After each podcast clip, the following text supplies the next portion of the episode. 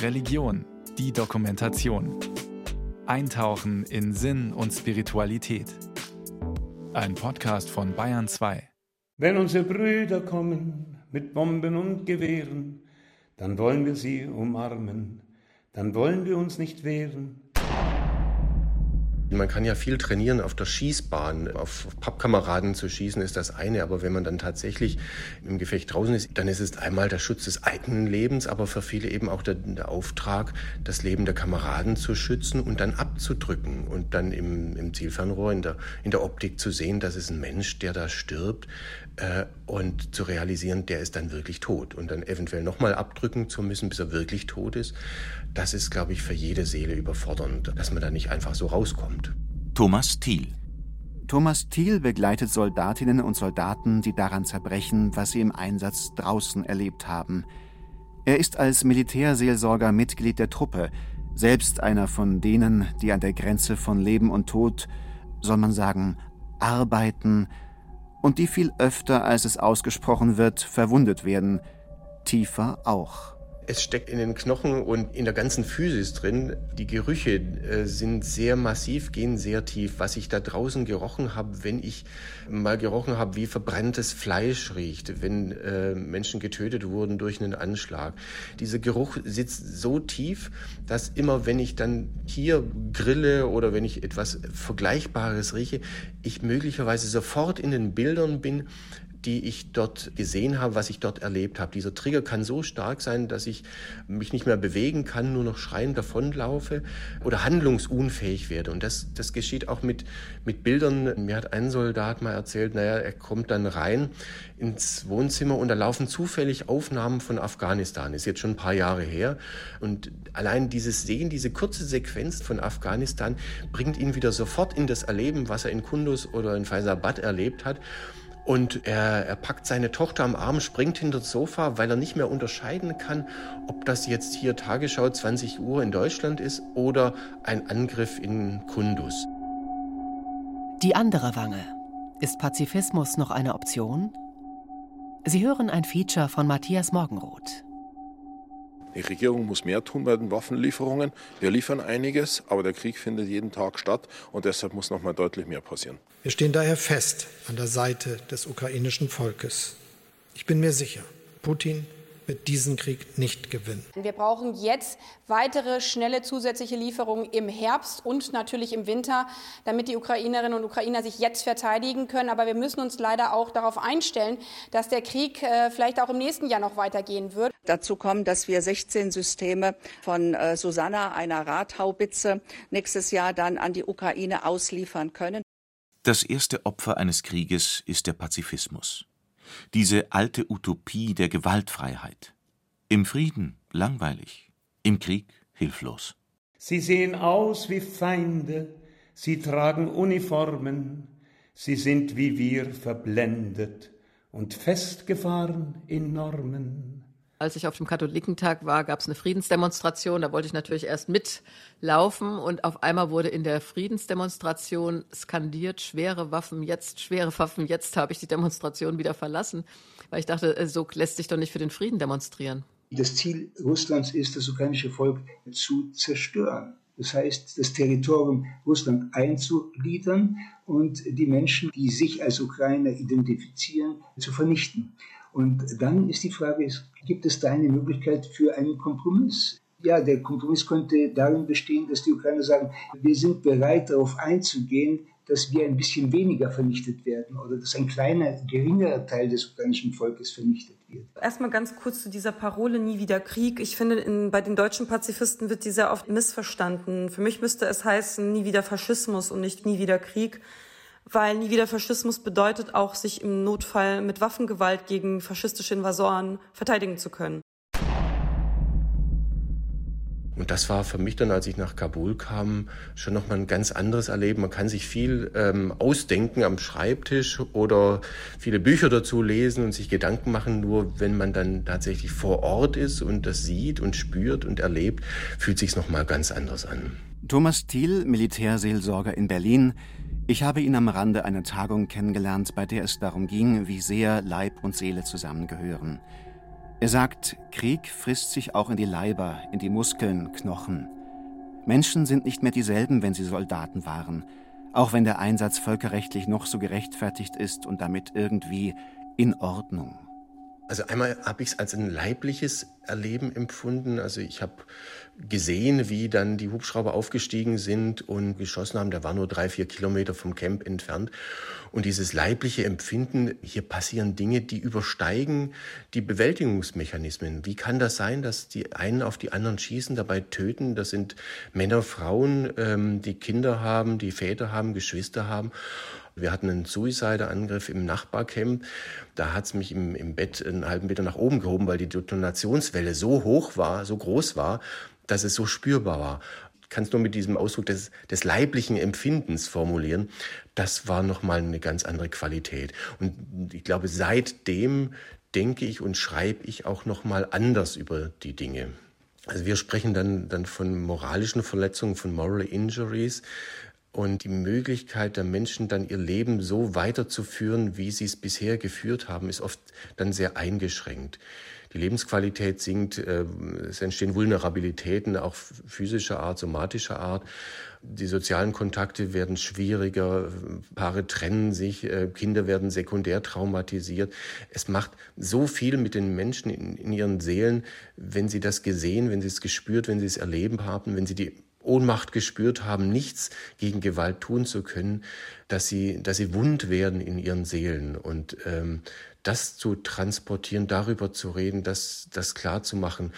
Einmal, ja, die zurückkommen, die haben es erlebt, aber auch für die präventiv, die noch rausgehen, dass sie sich vorstellen können, was passiert denn da überhaupt mit mir. Töten ist Trauma. Soldat sein ist Trauma. Thomas Thiel hat den Kriegsdienst verweigert, war bei den Friedensdemonstrationen in den 1980er Jahren. Aber er lebt jetzt mit den Soldatinnen und Soldaten.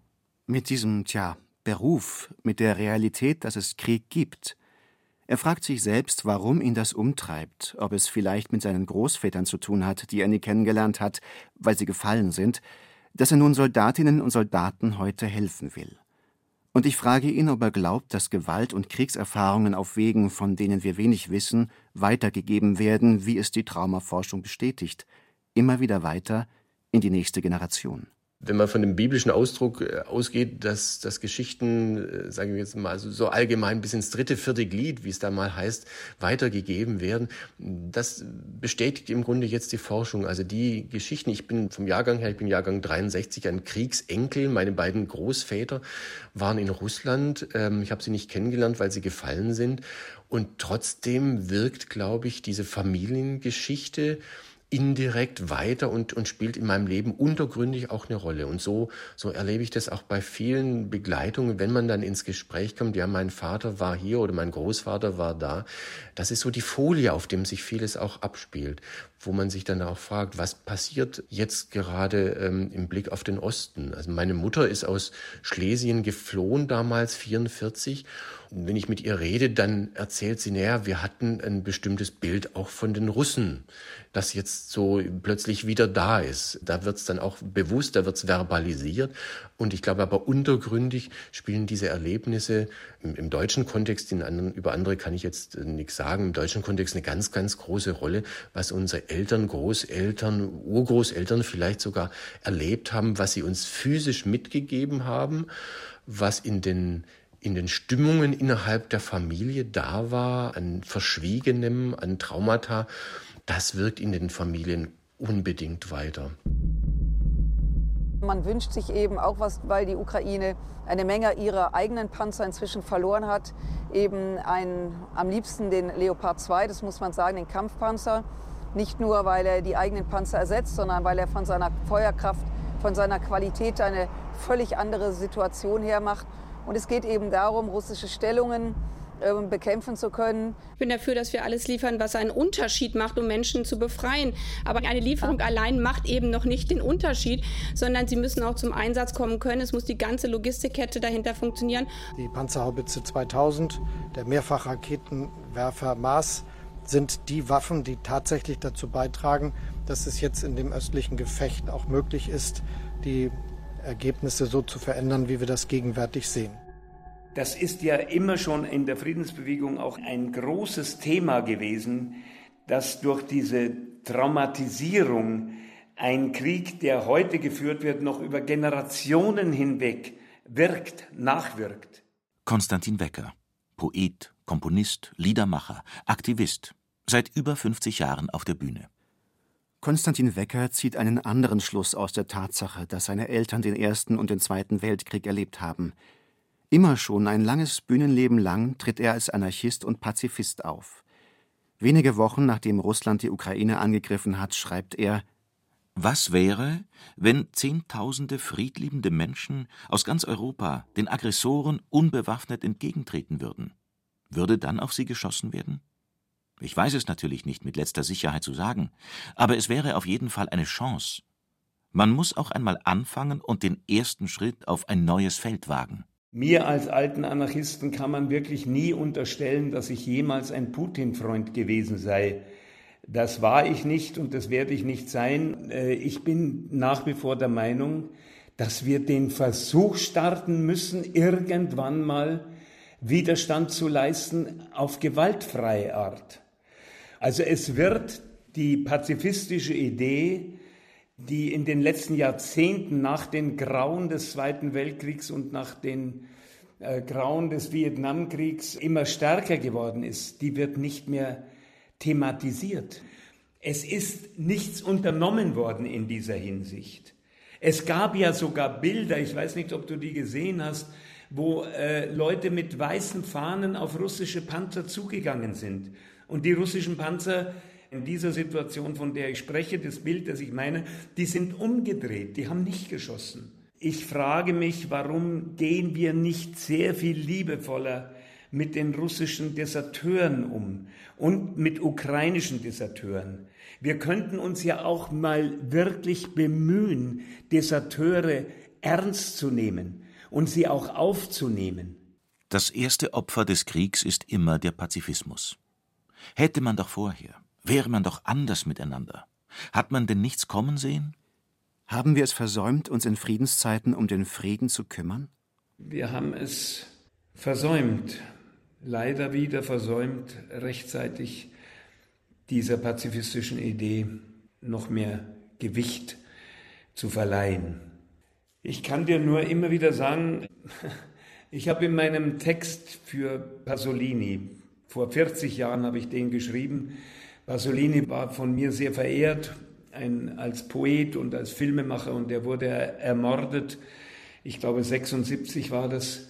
Und ein paar Jahre später habe ich eine Elegie für Pasolini geschrieben und da habe ich äh, am Ende geschrieben, ich kann es nicht wörtlich zitieren, aber so in etwa, aber deine Gedanken werden nicht untergehen, deine Mörder konnten deine Gedanken, deine Ideen nicht umbringen und sie bleiben bestehen.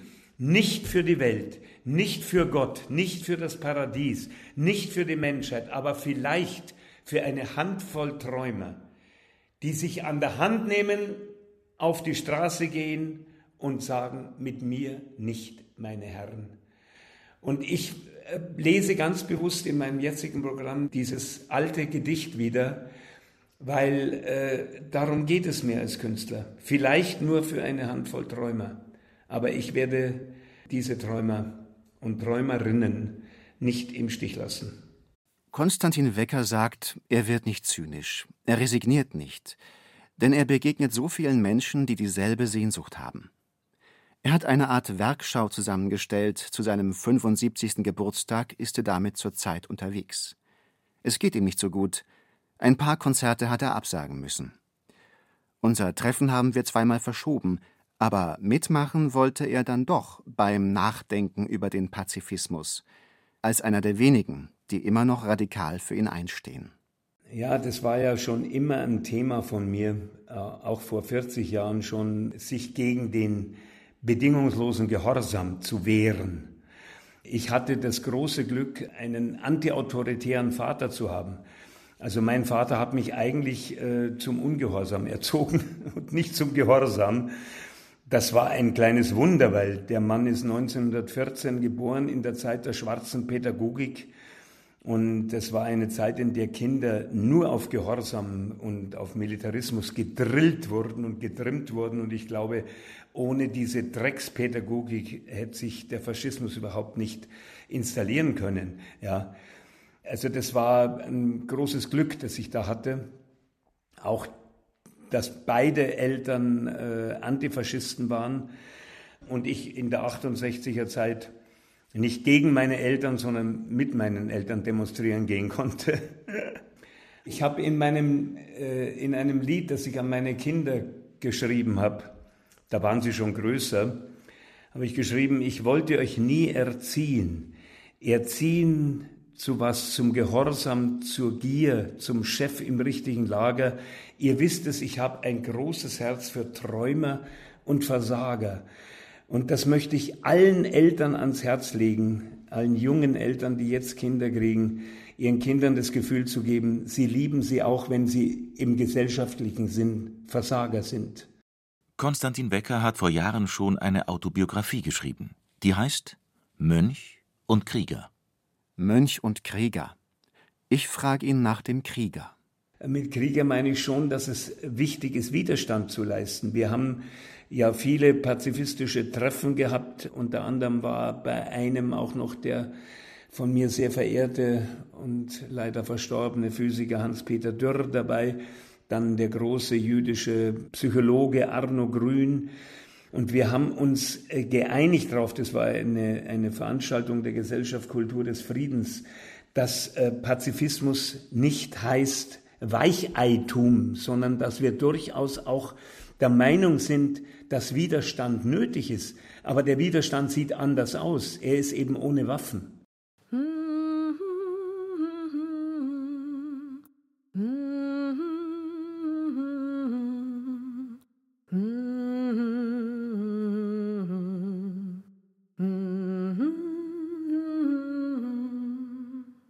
Deutschland ist das Land der friedlichen Revolution.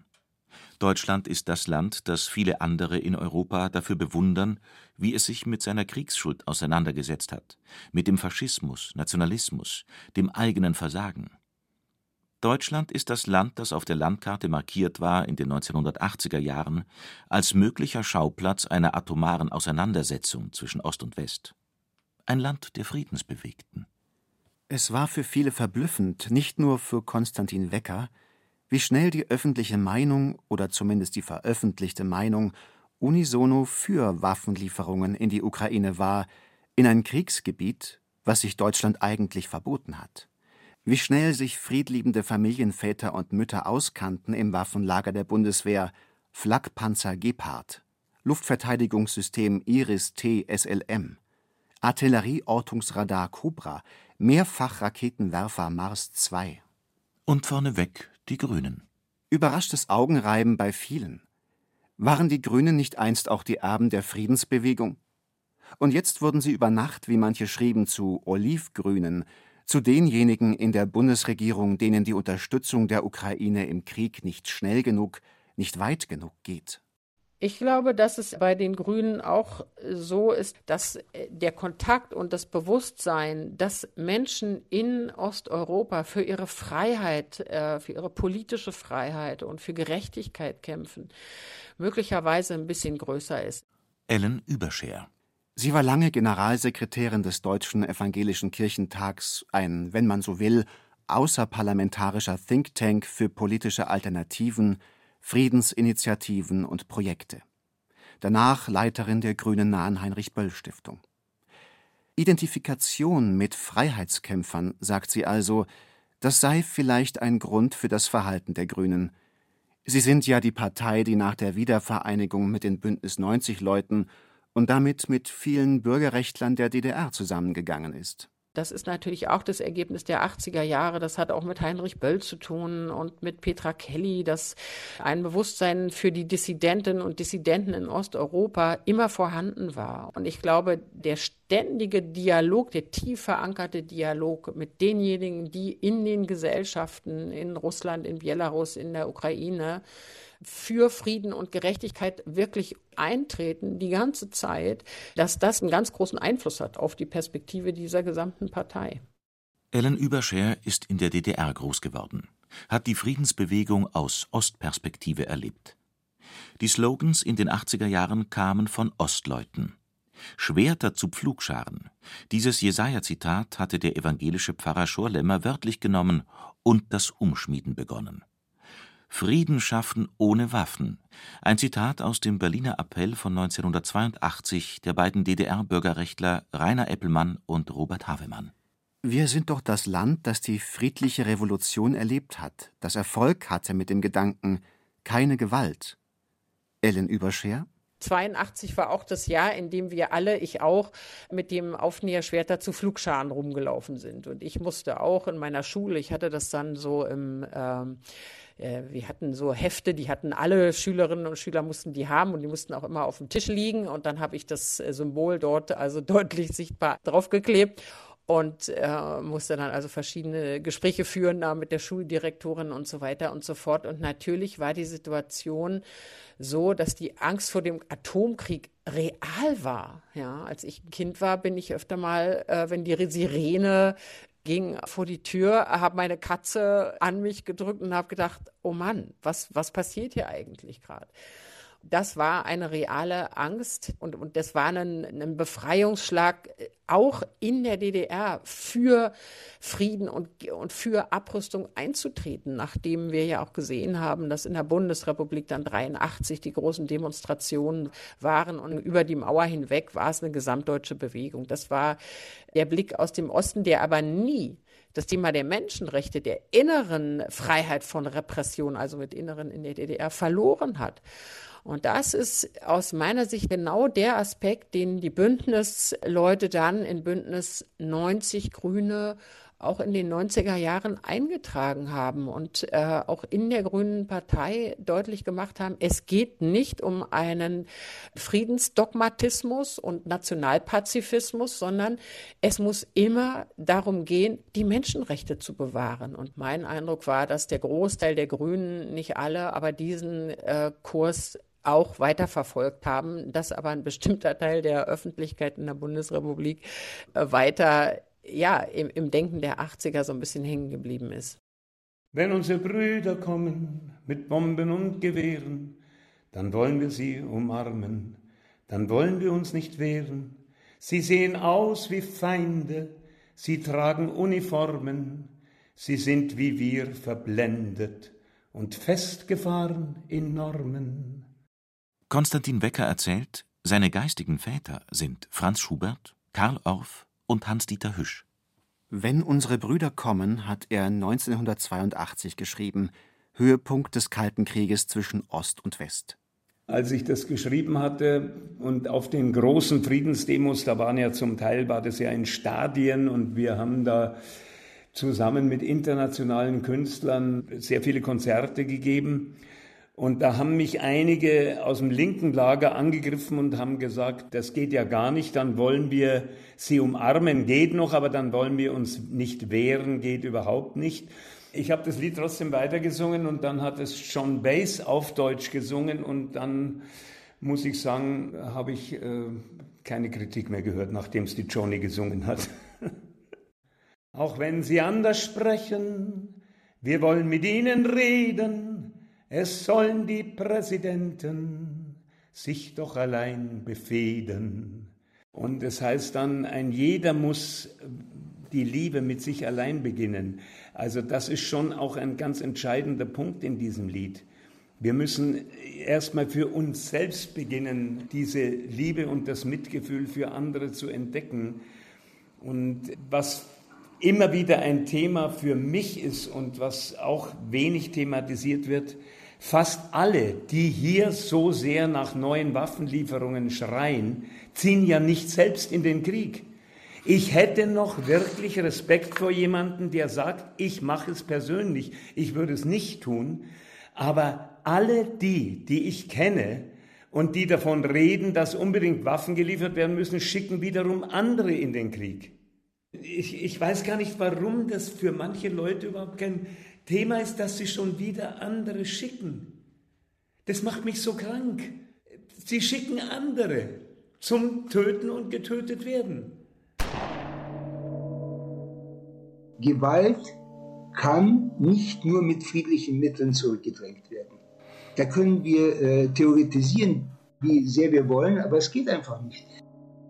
Andriy Waskowitsch war 20 Jahre Caritas-Präsident in der Ukraine und koordiniert derzeit die humanitären Initiativen des Weltkongresses der Ukrainer.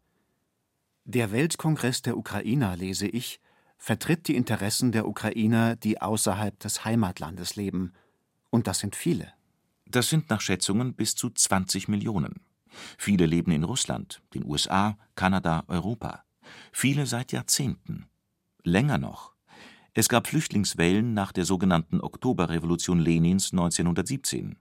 Arbeitsmigration in der Zwischenweltkriegszeit. Ich weiß zu wenig über die Geschichte der Ukraine. Zum Beispiel, dass das Volk kollektiv immer noch traumatisiert ist. Vom Überfall der Sowjets unter Stalin und dem darauffolgenden Hungerterror, an dem Millionen starben. Die Ukraine bemüht sich um Anerkennung des, wie es heißt, Holodomor als Völkermord. Die Ukrainer sind sich bewusst, dass sie keine andere Wahl haben, als für ihr Überleben zu kämpfen. Und das betrifft übrigens auch äh, die Drohung mit dem Einsatz taktischer Nuklearwaffen, vor denen sich der Westen viel mehr fürchtet als die Ukrainer. Denn die Ukrainer sehen keine andere Möglichkeit, als sich zu verteidigen. Und sie wissen, dass die Aufgabe dieser Verteidigung nicht bedeutet, dass sie in Frieden leben können.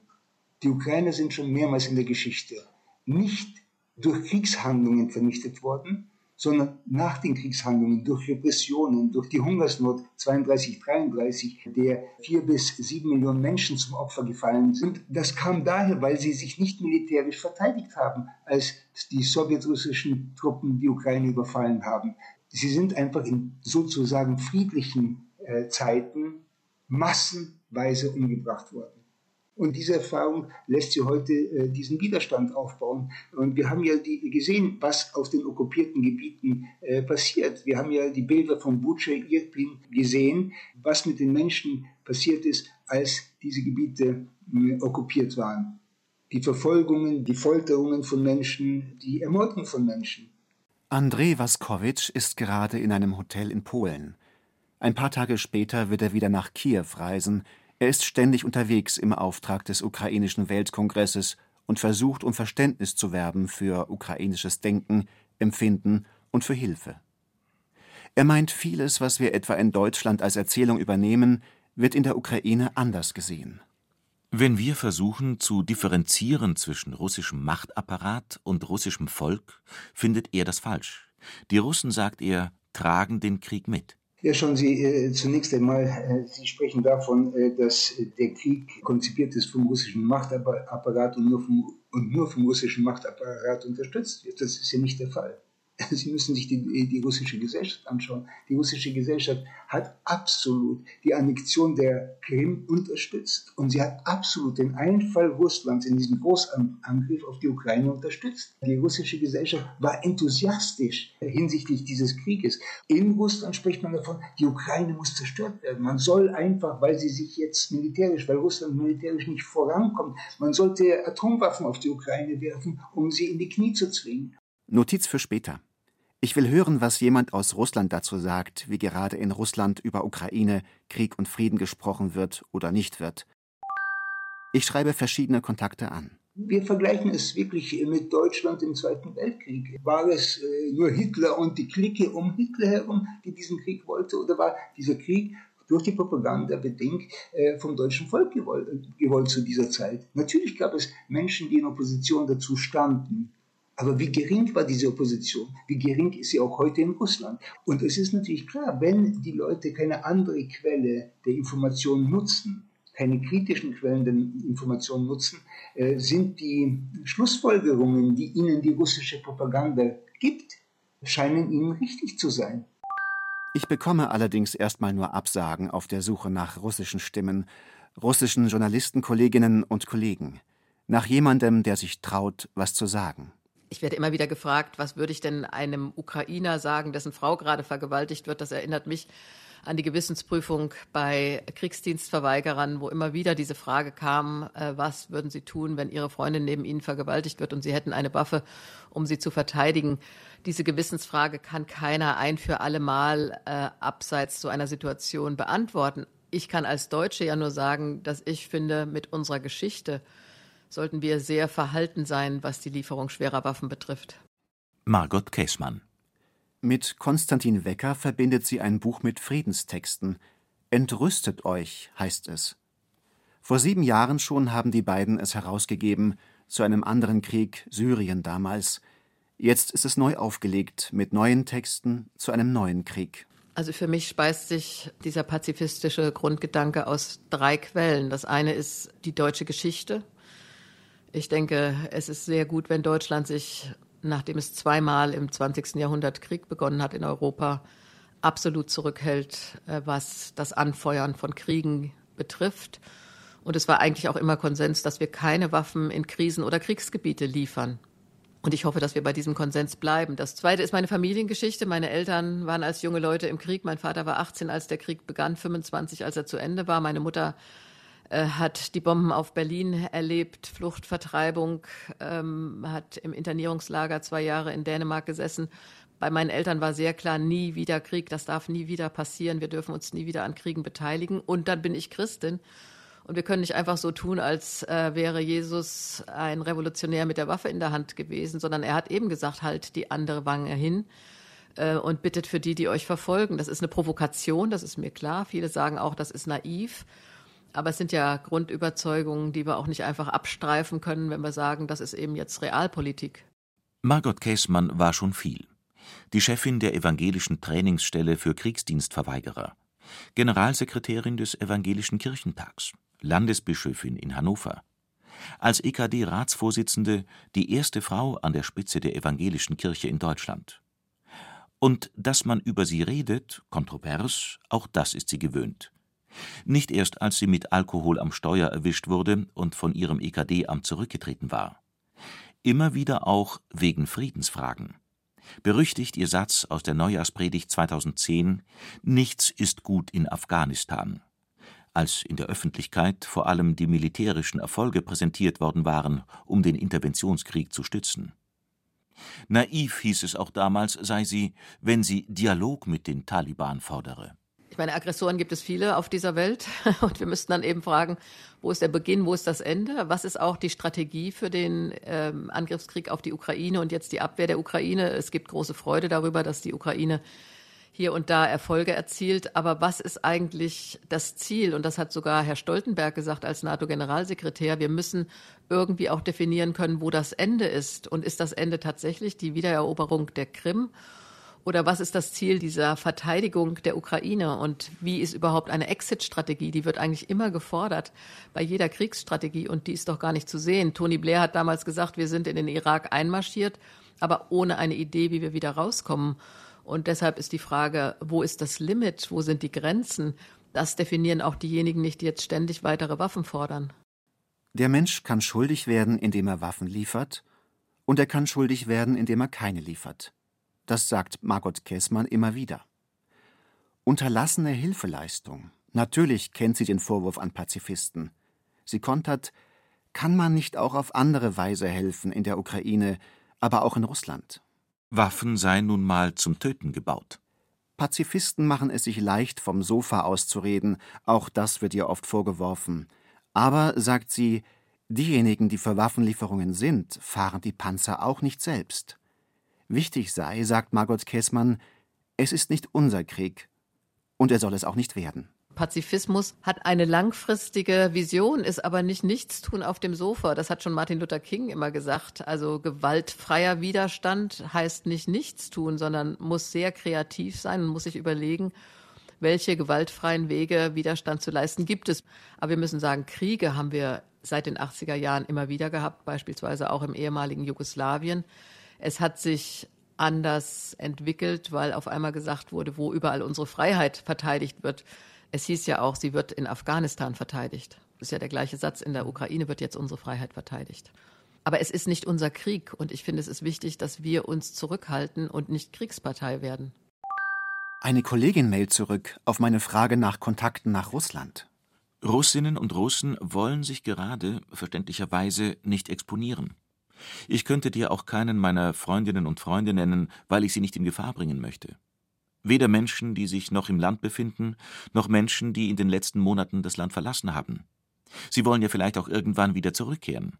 Da ist ein Interview für ein deutsches Medium sicher nicht hilfreich. Frustrierend. Der polnische Präsident kritisierte diesbezüglich den deutschen Bundeskanzler Olaf Scholz und den französischen Staatschef Emmanuel Macron für ihre Telefonate mit Wladimir Putin. Die Gespräche würden eine Legitimierung eines Menschen bewirken, der für die Verbrechen der russischen Armee in der Ukraine verantwortlich sei, sagte Duda.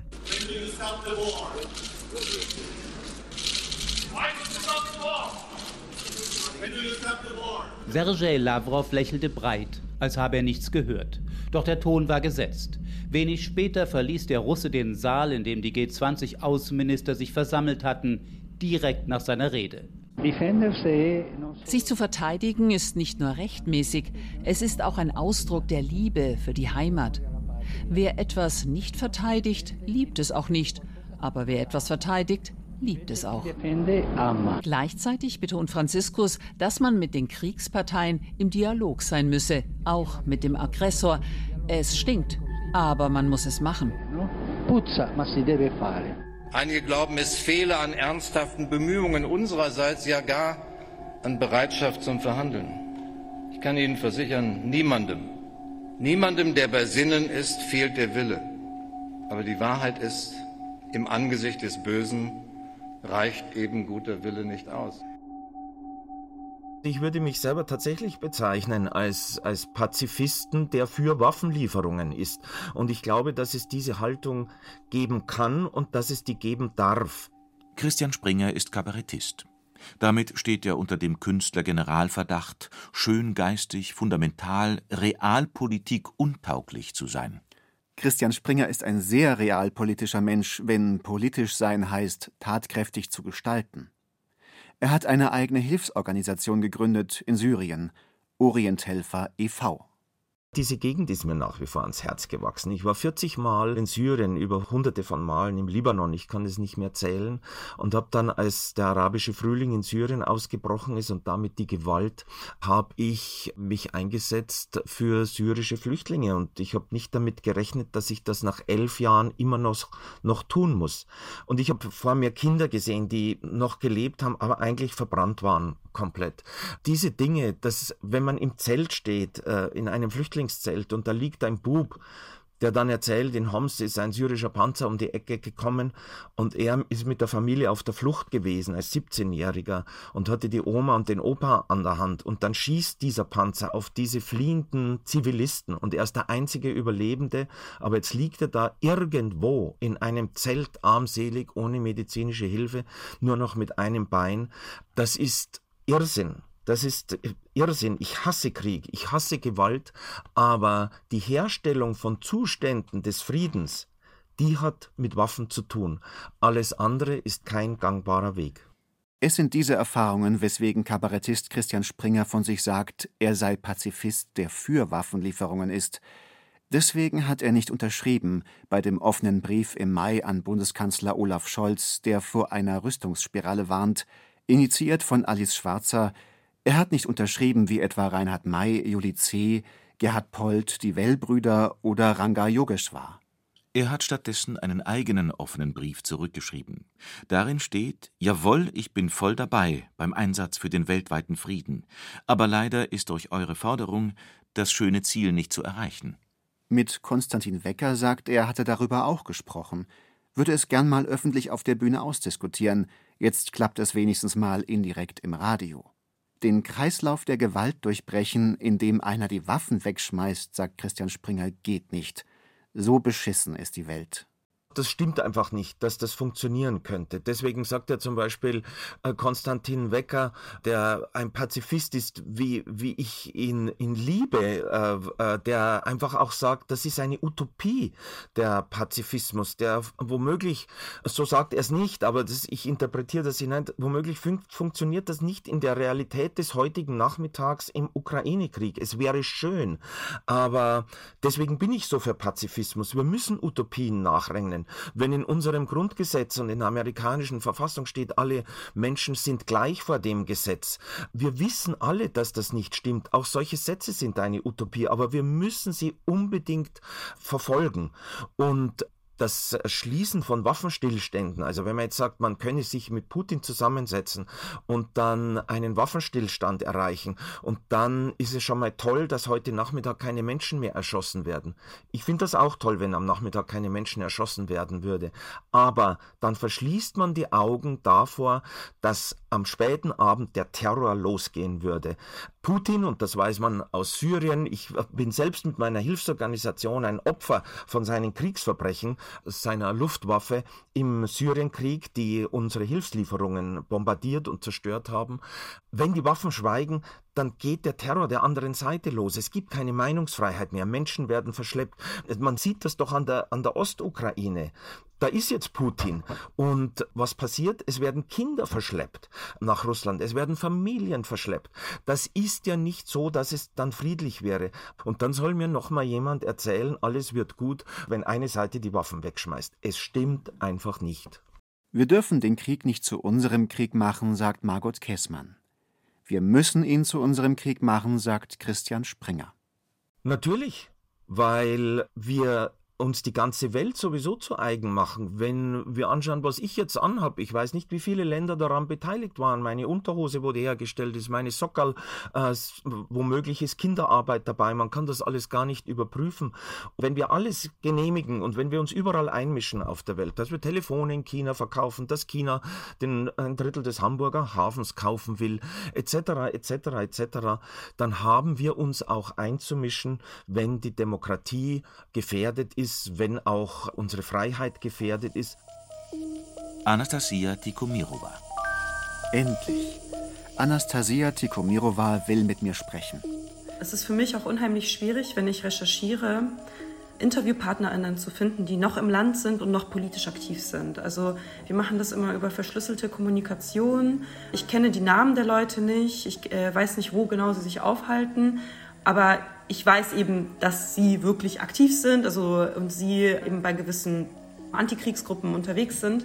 Genau, nur das muss halt sehr, sehr vorsichtig ablaufen, weil der russische Geheimdienst FSB das schon sehr dahinter ist, Kriegsgegner, die sie als Staatsfeinde bezeichnen, äh, dass sie die ausfindig machen und auch verhaften.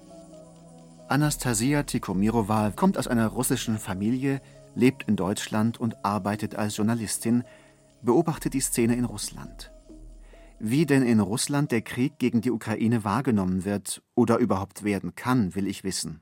Es gibt in Russland so eine Art Gesellschaftsvertrag, einen ungeschriebenen Gesellschaftsvertrag. Dieser Vertrag besagt, dass Putin die eigene Bevölkerung in Ruhe lässt, sie in relativem Wohlstand, ah, trifft eher nicht so zu, aber ja doch sie einfach ihr einfaches bürgerliches Leben leben können, wenn sie sich nicht in die Politik einmischen und er machen kann, was er will. Diesen Gesellschaftsvertrag hat Putin jetzt gebrochen, indem er Menschen, die eigentlich nicht für diesen Krieg brennen, auch nicht großartig was dagegen haben, aber die einfach gedacht haben, es geht mich nichts an, dass er diese Menschen aktiv anfängt, für den Krieg zu rekrutieren. Und deshalb ist das ein Moment, wo tatsächlich so eine Art revolutionäres Potenzial entstehen kann. Das wird noch sehr lange brauchen, um sich auszuweiten und um irgendwie in Aktion umgesetzt zu werden. Aber es ist schon ein Punkt, also man hat zum Beispiel Kommentare in den ersten Tagen nach der Mobilisierung ausgewertet in den sozialen Netzwerken, die in Russland aktiv genutzt werden. Und tatsächlich gab es über 90 Prozent negative Kommentare zur Mobilisierung. Also die Leute verstehen nicht wirklich, was das soll, warum dieser Krieg jetzt geführt werden muss. Also klar gibt es bei vielen so dieses Mindset, dass Russland sich in einer Bedrohungslage durch den Westen sieht, also insbesondere durch den Westen, nicht durch die Ukraine. Aber die Notwendigkeit, diesen Krieg zu führen, sehen sie nicht. Und man sieht das auch in den Videos aus den Regionen Tuva, Buryatien im Osten, Irkutsker Oblast, generell in Sibirien, dass die Menschen stehen, sie wissen, sie sind wirken verloren, sie verabschieden ihre liebsten Ehemänner, Söhne, Väter und es wird einfach nur geweint und es gibt kein Verständnis dafür, was das eigentlich soll. Aber es reicht noch leider jetzt aktuell nicht aus, um aktiv gegen das Regime zu werden. Die Kriegspropaganda in Russland nehme groteske Züge an, meint die junge Journalistin. Die merkwürdigsten Geschichten werden in den Nachrichten verbreitet. Doch offenbar meinen viele, dass Politik und Journalismus gar nicht anders sein können als verlogen, erzählt Anastasia Tikomirova. Und reden, miteinander diskutieren. Eine atomisierte Gesellschaft, sagt sie, sei Russland geworden. Also es gibt da jetzt nicht so einen überzeugten, brennenden Rückhalt, Nationalismus, sondern es ist so, dass die meisten Leute der eigenen Propaganda misstrauen und eigentlich wissen, dass sie hier und da lügen. Also viele glauben einige Stories, andere wieder nicht. Aber es besteht auch die Annahme, dass der Westen genauso lügt, wenn nicht schlimmer. Also es wird da so eine Symmetrie aufgemacht, wo eigentlich keine ist. Ich würde sagen, der Krieg wird schon besprochen, aber eher mit Leuten, wo man eigentlich weiß, dass die auf der gleichen Seite stehen. Generell gibt es auch eine sehr große Angst vor Denunziationen. Also es gibt mehrere Chatbots, zum Beispiel auch auf Telegram vom russischen Geheimdienst FSB, die eingerichtet wurden, wo Personen Fälle von Diskreditierung der russischen Armee in Anführungszeichen melden können. Das ist schon oft passiert, dass deswegen Lehrer, die sich gegen den Krieg im Unterricht äh, ausgesprochen haben, von SchülerInnen denunziert wurden und dann ihren Job verloren haben. Genauso wie ProfessorInnen. Es nimmt wirklich ein ungeahntes Ausmaß an. Ich kenne Fälle von Kindern, die von ihren patriotischen Eltern sogar verpfiffen wurden und denen dann der Prozess gemacht werden sollte. Also es ist ein unfassbares Misstrauen auch gegenüber einander in der Gesellschaft, es ist, äh, die russische Gesellschaft ist enorm atomisiert, also es gibt sowieso kein kollektives Bewusstsein und das ist jetzt komplett flöten gegangen. Also deshalb ist es auch tatsächlich wenig aussichtsreich, auf irgendwie eine Revolution oder sonstiges zu hoffen, weil es einfach nicht dieses gemeinsame Organisationspotenzial gibt in Russland, ja. Und was will ich wissen, ist mit diesem Nie wieder Krieg, diesem Schrei nach Frieden, der in Deutschland zu hören war, der zu intensiver Friedensarbeit etwa mit dem angeblichen Erzfeind Frankreich geführt hat, zur Friedensbewegung, zur Entmilitarisierung der Gesellschaft. Gibt es Vergleichbares in Russland? Es gibt überhaupt nicht so etwas wie staatlich geförderten Pazifismus. Das gab es nie. Die russische Gesellschaft ist hochmilitarisiert und äh, wächst auch damit auf. Also man, man nimmt intensiv, weil es natürlich auch ein kollektives Trauma ist, eben den Zweiten Weltkrieg durch und es äh, gibt eben diesen Feiertag, den Tag des Sieges dazu. Aber anstatt den äh, wirklich antifaschistisch zu begehen und auch eben anzuerkennen, dass da sehr viele Nationalitäten mitgekämpft haben im Zweiten Weltkrieg gegen die Nazis und dass es sehr viele Verluste gab, auch aufgrund der äh, stalinschen äh, Politik also wo einfach SowjetbürgerInnen als äh, Kanonenfutter missbraucht wurden, das wird alles eigentlich ausgelöscht in der kollektiven Erinnerung und es gibt eigentlich so eine nationalistische Pervertierung dieses Tages. Also ja, wir sind die Sieger, wir Russen, wir haben gewonnen und wir können es wiederholen. Und das ist auch so ein Satz, der sehr oft fällt. Wenn unsere Brüder kommen mit Bomben und Gewehren, umarmen, dann wollen wir uns nicht wehren. Wir stehen daher fest an der Seite des ukrainischen Volkes. Wir brauchen jetzt weitere schnelle zusätzliche Lieferungen im Herbst und natürlich im Winter. Aber die Wahrheit ist, im Angesicht des Bösen reicht eben guter Wille nicht aus. Das erste Opfer des Krieges, auch dieses Krieges, ist der Pazifismus. Diese Idee aus der Bergpredigt, liebt eure Feinde, wenn dich jemand auf die eine Wange schlägt, auch die andere hinzuhalten, um den Kreislauf von Gewalt und Gegengewalt zu durchbrechen. Eine Schlussrunde bitte. Ist Pazifismus noch eine Option? Also die Bergpredigt ist, das hat der Theologe Lofink mal so schön gesagt, das Bild einer Kontrastgesellschaft. Ganz anders könnten wir leben. Margot Käßmann sagt, Visionen wie diese können wehtun und müssen es. Wir könnten anders zusammenleben. Nicht selig sind die Durchsetzungsfähigen und selig sind die Siegreichen, sondern selig sind die Barmherzigen, die mit einer Sehnsucht nach Gerechtigkeit, die die Frieden stiften. Und das ist schon ein Stachel im Fleisch des Christenlebens, denke ich, dass du versuchen musst, gegen diese vermeintliche Realität der Welt eine andere zu setzen, auch wenn du für naiv erklärt wirst. Es besteht schon ein Unterschied, ob ich fremde Länder überfalle oder ob ich versuche, Menschenrechte wiederherzustellen. Christian Springer sagt Geduld. ich glaube, auch diese Diskussion jetzt, dass wir einen zu kurzen Atem haben. In der französischen Revolution wurde die Gleichstellung der Frau verlangt. Es sind dann Frauen umgebracht worden, auch in der französischen Revolution, auch die, die das verlangt haben. Es hat dann nochmal 130, 140 Jahre gedauert, bis dann im ersten Land Deutschlands, in Bayern, das Frauenwahlrecht eingeführt wurde. Und ich glaube sehr wohl an eine friedliche Welt und wir können diese Idee nur weitertragen, im Moment als Utopie, aber dass es wirklich zustande kommt, das wird noch Generationen dauern. Dann gibt es ähm, anarchistische Gruppierungen, die sehr clandestin operieren, aber die zum Beispiel nahezu täglich Züge entgleisen lassen, die Waffen oder andere Güter für die russische Armee in die Ukraine liefern sollen. Anastasia Tikomirova sagt, es gibt sie schon, Proteste in Russland. Aber der Straßenprotest reicht in einer solch autoritären Gesellschaft nicht aus. Und ich sehe tatsächlich nicht viel Sinn in friedlichen Straßenprotesten. Das ist, es war traurig anzusehen, als da am 21. September und am 24. September diese jungen, verzweifelten Leute herausgegangen sind und alle so brutal verhaftet wurden. Gegen solch ein gewalttätiges Regime lässt es sich nicht mehr mit Frieden protestieren. Und das ist etwas, was klar werden muss. Ich würde nicht sagen, dass der Pazifismus gescheitert ist. Er ist ja nicht in Deutschland gescheitert. Andrei Vaskowitsch sagt, Pazifismus entsteht, wenn es glückt, erst durch Kriegserfahrungen.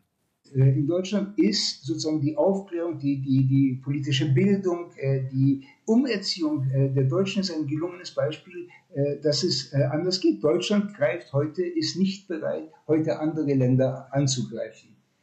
Aber dieser Prozess muss oftmals, geschieht oftmals durch eine Läuterung nach einer Niederlage.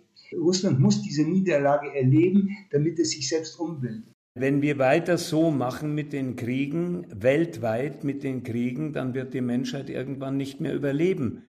Und Konstantin Wecker, sein aktuelles Album heißt übrigens Utopia, er hatte das erste Wort, er soll auch das letzte haben. Ich bin nun mal ein bekennender Pazifist und ich habe, ich habe das für mich persönlich beschlossen. Ich habe für mich persönlich beschlossen, dass ich mich lieber an die Wand stellen lasse, als äh, zur Waffe zu greifen. Und das kann ich niemand anderem aufzwängen, aber es ist meines Erachtens weiterhin eine sehr wichtige Idee, die nicht sterben darf. Hm, hm, hm,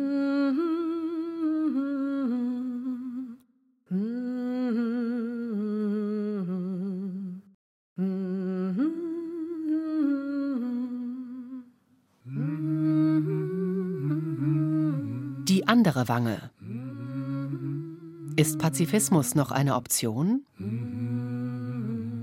Sie hörten ein Feature von Matthias Morgenroth. Es sprachen Timo Wenzel und Johannes Hitzelberger. Ton und Technik Roland Böhm. Redaktion Tillmann Kleinjung und Friederike Wede. Sie finden die Sendung als Podcast Radioreportage unter bayern2.de und überall, wo es Podcasts gibt. Eine Sendung des Bayerischen Rundfunks aus dem Jahr 2022.